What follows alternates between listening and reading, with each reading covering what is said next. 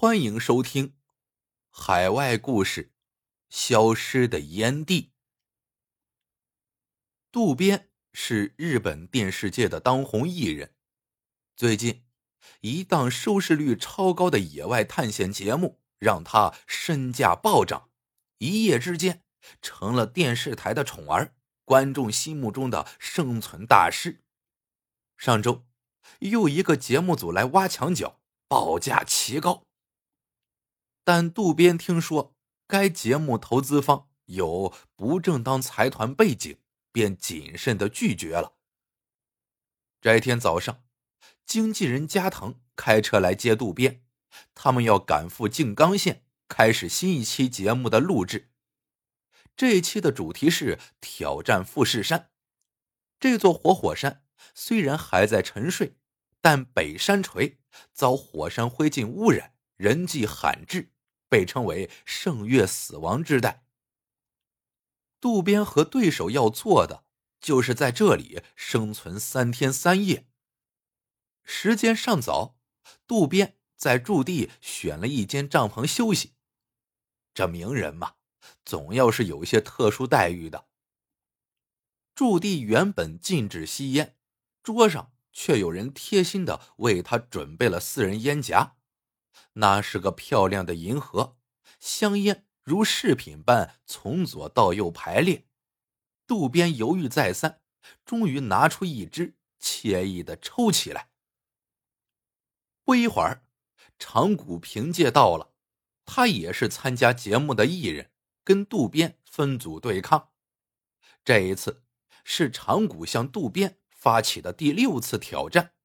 按照节目组的要求，开赛前。他走进渡边的帐篷，照例挑衅一番。这些画面经后期剪辑，将用作节目的花絮制作。随后，富士山生存赛正式开始。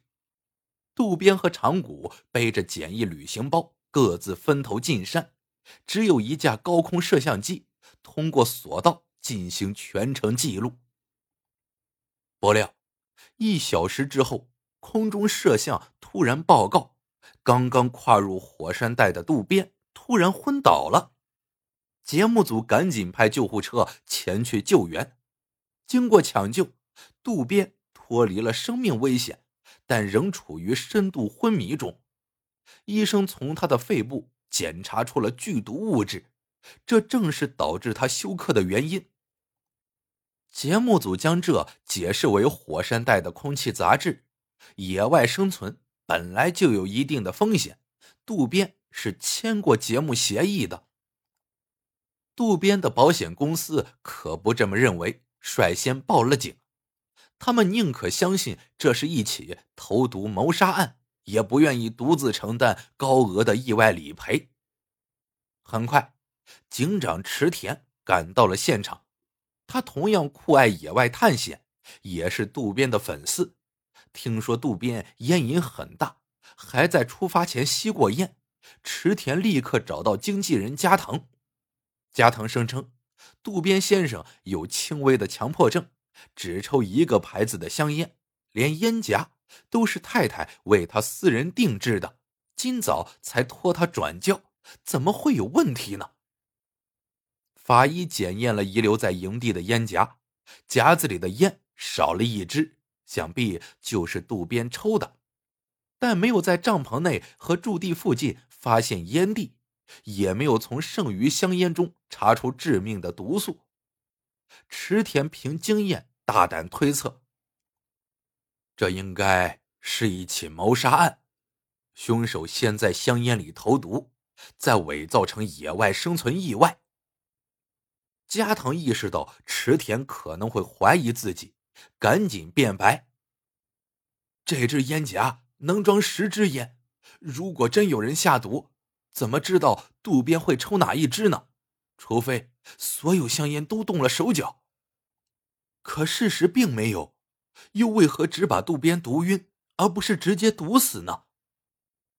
找不到渡边抽过的烟蒂，就无法定论，是凶手取走了证据吗？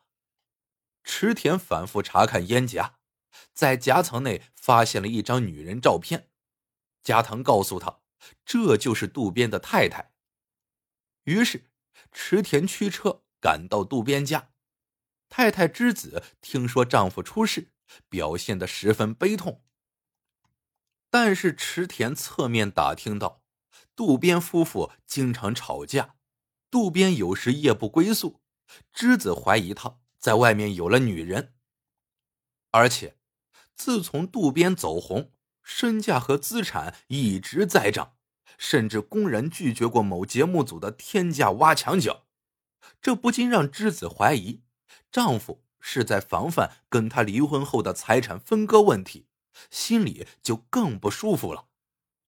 池田问：“渡边太太，您先生的烟瘾是否很大？”“是，渡边的身体一直不太好，我劝他把烟给戒掉，甚至换了只有十支装的夹子给他，控制烟量。”之子啜泣道：“可他……”哪一次听过我的话？这时，节目组那边传来消息，跟渡边一起进山的长谷也发生意外昏厥，并伴有胃部痉挛。本来同为竞争对手，为赢取奖金和名气，长谷也是池田的怀疑对象。可现在看来，似乎不太可能了。池田急忙赶回驻地医院。医生告诉他，从长谷胃中检查出的毒素大致跟渡边体内的相同，毒性类似火山灰，却又不完全一样。经过血液溶解，已经很难分辨究竟是人工毒药还是天然有毒的火山灰。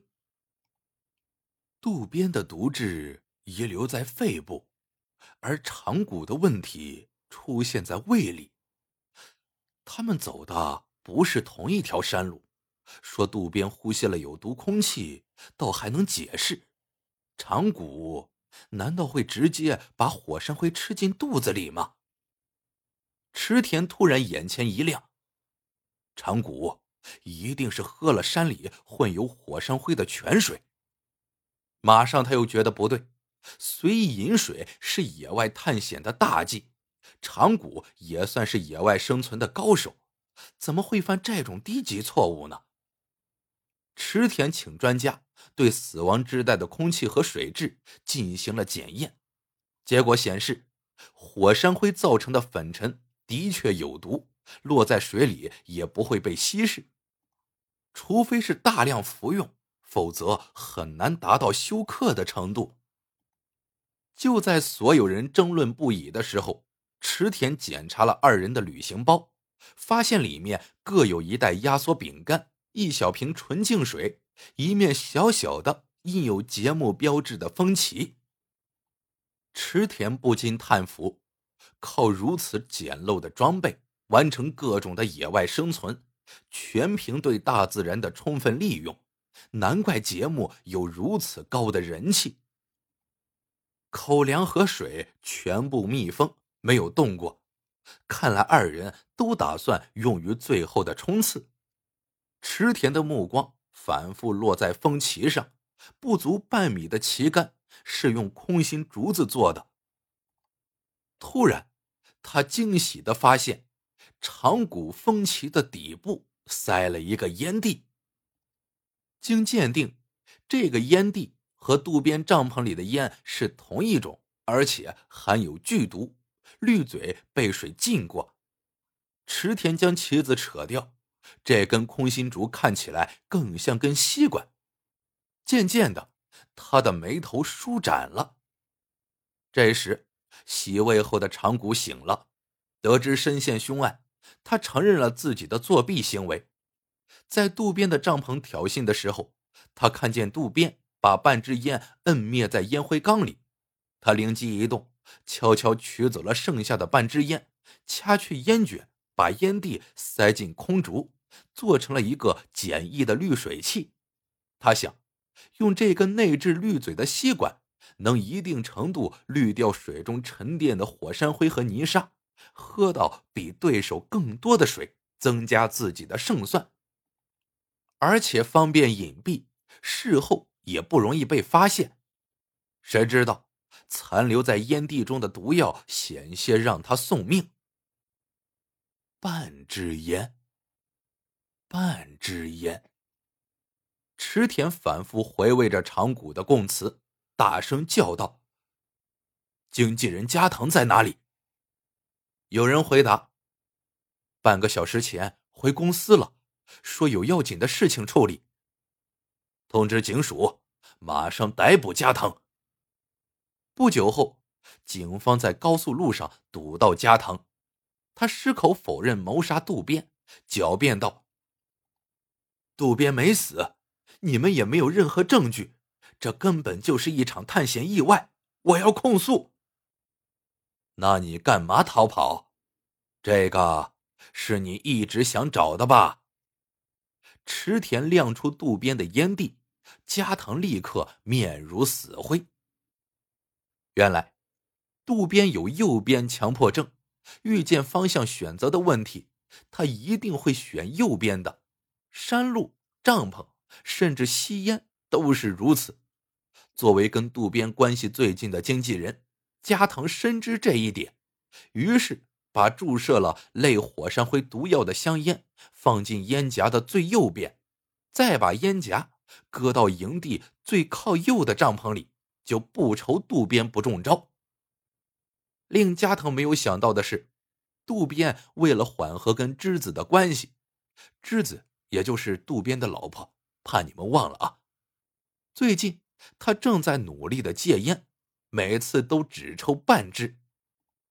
这个新习惯，加藤还不知道，而这半支烟的毒质摄入量，仅能够使渡边休克，令他逃过此劫。随后。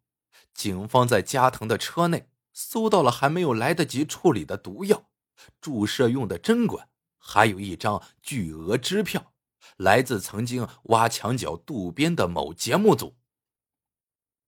证据确凿，加藤一下子瘫坐在地，承认了自己因一时贪利，暗中接受了不正当财团背景的节目组开具的高额支票，承诺。要么帮他们挖墙脚挖成功，要么让渡边在荧幕上永远消失。